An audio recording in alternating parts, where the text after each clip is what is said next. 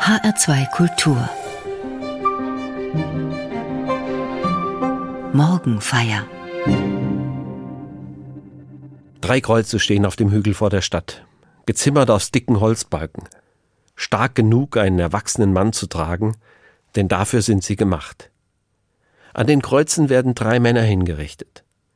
In der Mitte steht das Kreuz, an dem Jesus von Nazareth hängt. An seinen Tod denken Christinnen und Christen heute am Karfreitag. Er war ein besonderer Mensch. So wie Gott die Menschen liebt, so lebte Jesus und liebte Jesus die Menschen. Am Kreuz stirbt er den qualvollen Tod eines zum Tode verurteilten Verbrechers. Zwei andere Menschen sterben neben ihm. Sie sind wie Jesus zum Tod verurteilt von der römischen Besatzungsmacht. Deren Soldaten haben sie an die Kreuze geschlagen. Der Kampf mit dem Tod dauert Stunden. Entsetzlich lange Zeit für Angst und Schmerz. Auch für drängende Gedanken und sogar für Gespräche. In ihren letzten Stunden, in ihrem Todeskampf, reden die drei Männer an den Kreuzen miteinander. Das erzählt der Evangelist Lukas. Aber einer der Übeltäter, die am Kreuz hingen, lästerte ihn und sprach: Bist du nicht der Christus? Hilf dir selbst und uns. Da antwortete der andere, wies ihn zurecht und sprach Fürchtest du nicht einmal Gott, der du doch in gleicher Verdammnis bist? Wir sind es zwar mit Recht, denn wir empfangen, was unsere Taten verdienen. Dieser aber hat nichts Unrechtes getan. Und er sprach Jesus, gedenke an mich, wenn du in dein Reich kommst. Und Jesus sprach zu ihm Wahrlich, ich sage dir, heute wirst du mit mir im Paradies sein. Und es war schon um die sechste Stunde, und es kam eine Finsternis über das Land bis zur neunten Stunde. Und die Sonne verlor ihren Schein, und der Vorhang des Tempels riss mitten entzwei. Und Jesus rief laut, Vater, ich befehle meinen Geist in deine Hände. Und als er das gesagt hatte, verschied er. Hier reden drei Menschen miteinander, von denen jeder auf seine Weise den eigenen Tod stirbt, so wie jeder Mensch den eigenen Tod sterben muss. Doch in der Todesstunde sind sie eine Schicksalsgemeinschaft. Die beiden links und rechts schauen auf den in der Mitte. Sie fragen danach, was ihr Tod mit seinem Tod zu tun hat. Das machen sie ganz unterschiedlich. Was sie sagen, steht stellvertretend für menschliche Gedanken im Angesicht des Todes. Es geht um Hoffnung und Verzweiflung, um Wut und Einsicht und um Glauben. Können Menschen in ihrer Todesstunde glauben? werde ich dann glauben können?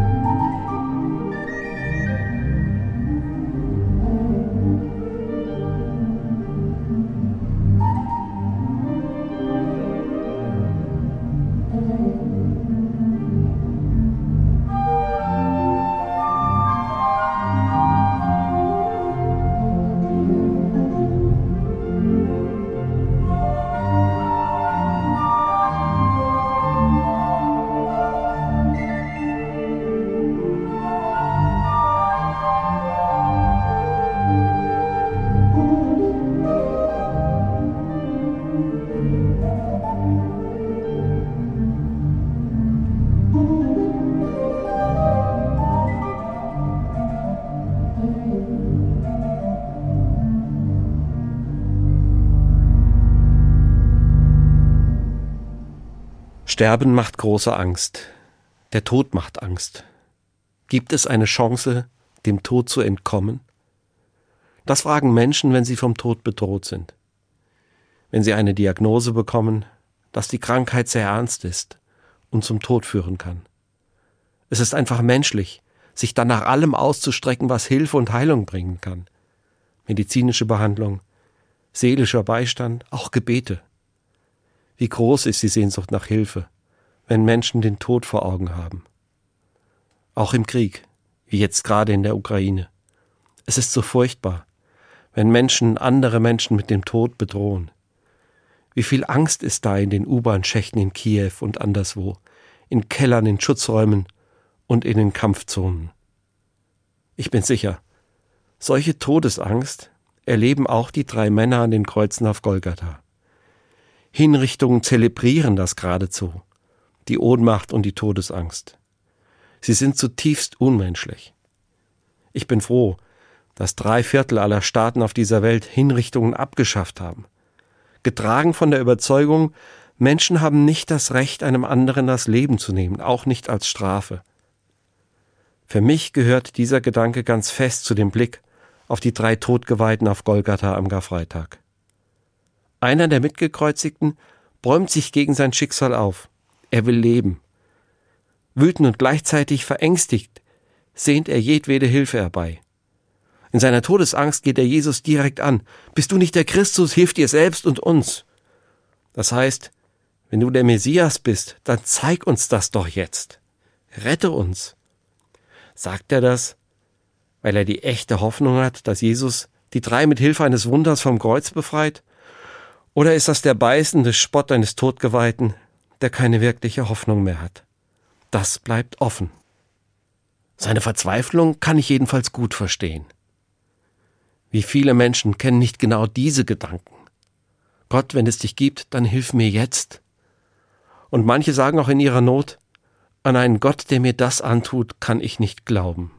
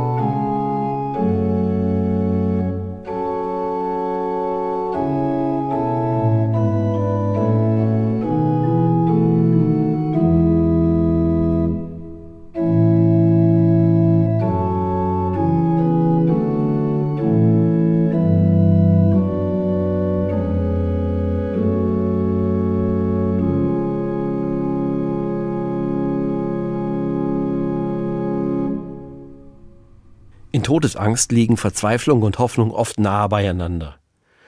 Dafür stehen die beiden Männer, die mit Jesus gekreuzigt werden. Der eine ist verzweifelt, er schaut auf sich und seine Not und auf irgendeine letzte Hilfe, die er jetzt braucht. Die ist nicht da. Auch Jesus hilft nicht. Deshalb lästert er, wenn du der Christus bist, dann hilf dir selbst und hilf uns. Abwegig ist das nicht. Offenbar hat er von Jesus gehört, dass er Kranke geheilt hat und sogar Tote auferweckt.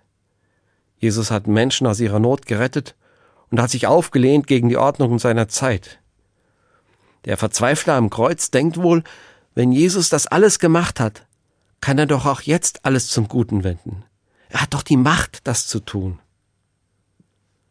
Schon einmal hat jemand versucht, Jesus dazu zu überreden.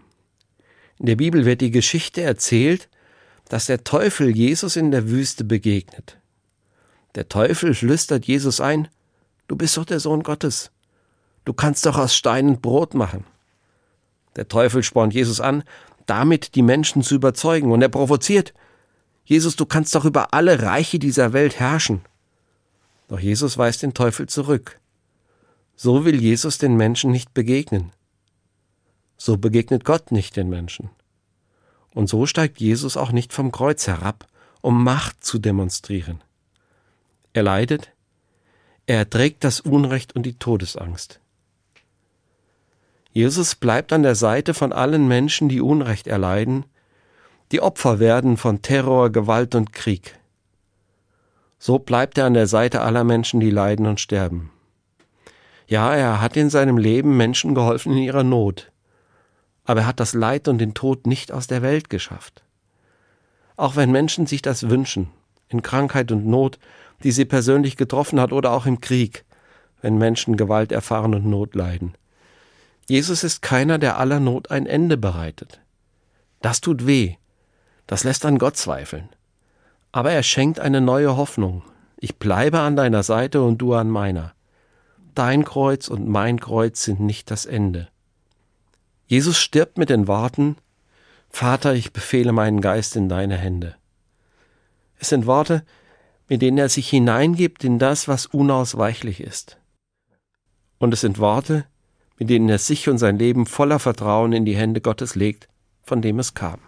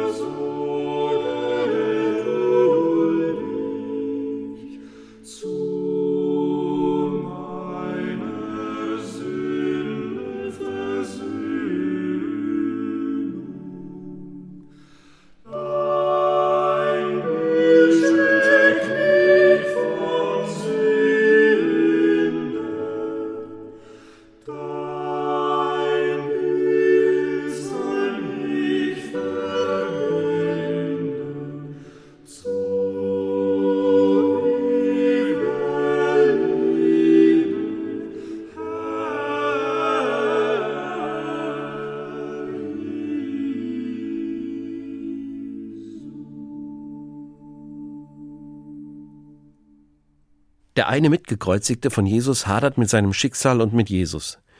Wütend fährt er Jesus an, wenn du der Christus bist, dann hilf dir selbst und hilf uns. Da mischt sich der dritte Mann ein, der gekreuzigt wurde. Dieser Mann weist ihn zurecht. Fürchtest du nicht einmal Gott? Dich hat doch die gleiche Strafe getroffen. Du hast etwas verbrochen, Jesus nicht. Dieser andere Mitgekreuzigte sieht offenbar mehr. Selbst in seiner Not geht sein Blick weiter. Er schaut auf sich und sein Leben. Er schaut auf die Situation, in der er jetzt ist. Für sich kann er sagen, ich weiß, warum ich bestraft werde. Und mit Blick auf Jesus sagt er, ich habe es verdient, dieser nicht. Offenbar hat auch er bereits einiges über Jesus gehört, etwa von seinen Reden über das Reich Gottes. Jedenfalls verbindet er mit Jesus die Hoffnung, dass dieses Ende nicht alles sein wird. Seine Hoffnung reicht sogar über den Tod hinaus. Damit gehen seine Gedanken viel weiter als die Gedanken der Frauen und Männer, die bis dahin bereits bei Jesus waren. Bei den Jüngerinnen und Jüngern. Weiter als alle, die dort unter dem Kreuz stehen und hinaufschauen. Sie sehen, dass Jesus gekreuzigt wird und stirbt. Von ihnen redet hier unter dem Kreuz niemand darüber, dass es weitergehen wird. Darüber, dass dann noch etwas kommt. Anders eben jener Verbrecher, der an der Seite von Jesus gekreuzigt wurde. Der spürt eine besondere Nähe zu ihm. Jesus verkörpert für ihn Hoffnung. Hoffnung auf ein Leben nach dem Tod. Denn nachdem er den anderen zurechtgewiesen hat, wendet er sich direkt an Jesus und sagt, Denke an mich, wenn du in dein Reich kommst. Das heißt, erinnere dich an mich. Lass mich in deiner Nähe sein. So beten fromme jüdische Menschen zu Gott. Niemand weiß, was nach dem Tod sein wird und wie es sein wird. Aber das ist Glaube. Bei Gott ist mein Leben nicht vergessen. Gott, der mich schuf, wird für mein Leben einen Platz haben in seiner Ewigkeit. Ich kann mir nicht vorstellen, wie das sein wird, aber es wird ein guter Ort sein. Das bestätigt ihm Jesus, als er antwortet, Wahrlich, ich sage dir, heute wirst du mit mir im Paradies sein. Es wird nicht erzählt, was der Mann darauf erwidert, aber es ist zu spüren, dass ihn die Worte trösten. Er hört die Worte eines Menschen, der seinen Tod mitstirbt und ihm dabei Trostworte zuspricht. Das glauben Menschen bis heute. Jesus stirbt seinen Tod und er stirbt auch meinen Tod. Und sein Tod trägt die Botschaft, heute wirst du mit mir im Paradies sein. Der große geistliche Dichter Paul Gerhard hat das in berührende Worte gefasst. Wenn ich einmal soll scheiden, so scheide nicht von mir. Wenn ich den Tod soll leiden, so tritt du dann herfür. Wenn mir am allerbängsten wird um das Herz so sein, so reiß mich aus den Ängsten, Kraft deiner Angst und Pein. Der Tod Jesu ist Trost im Sterben. Aber nicht nur. Mit seinem Tod ist auch die Botschaft einer anderen Gerechtigkeit verbunden. Das zeigt Jesus im Gespräch mit denen, die mit ihm gekreuzigt werden.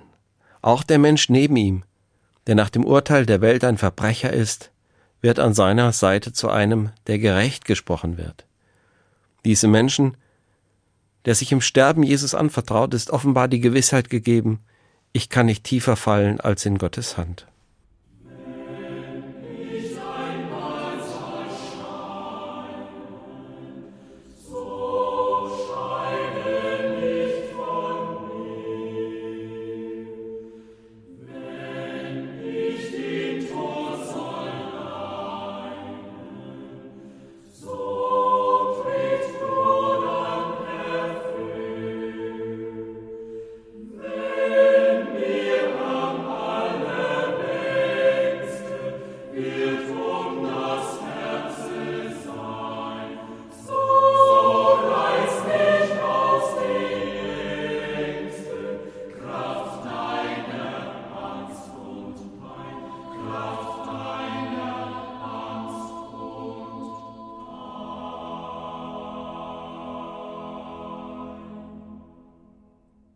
In der Nähe des Todes liegt beides oft dicht beieinander.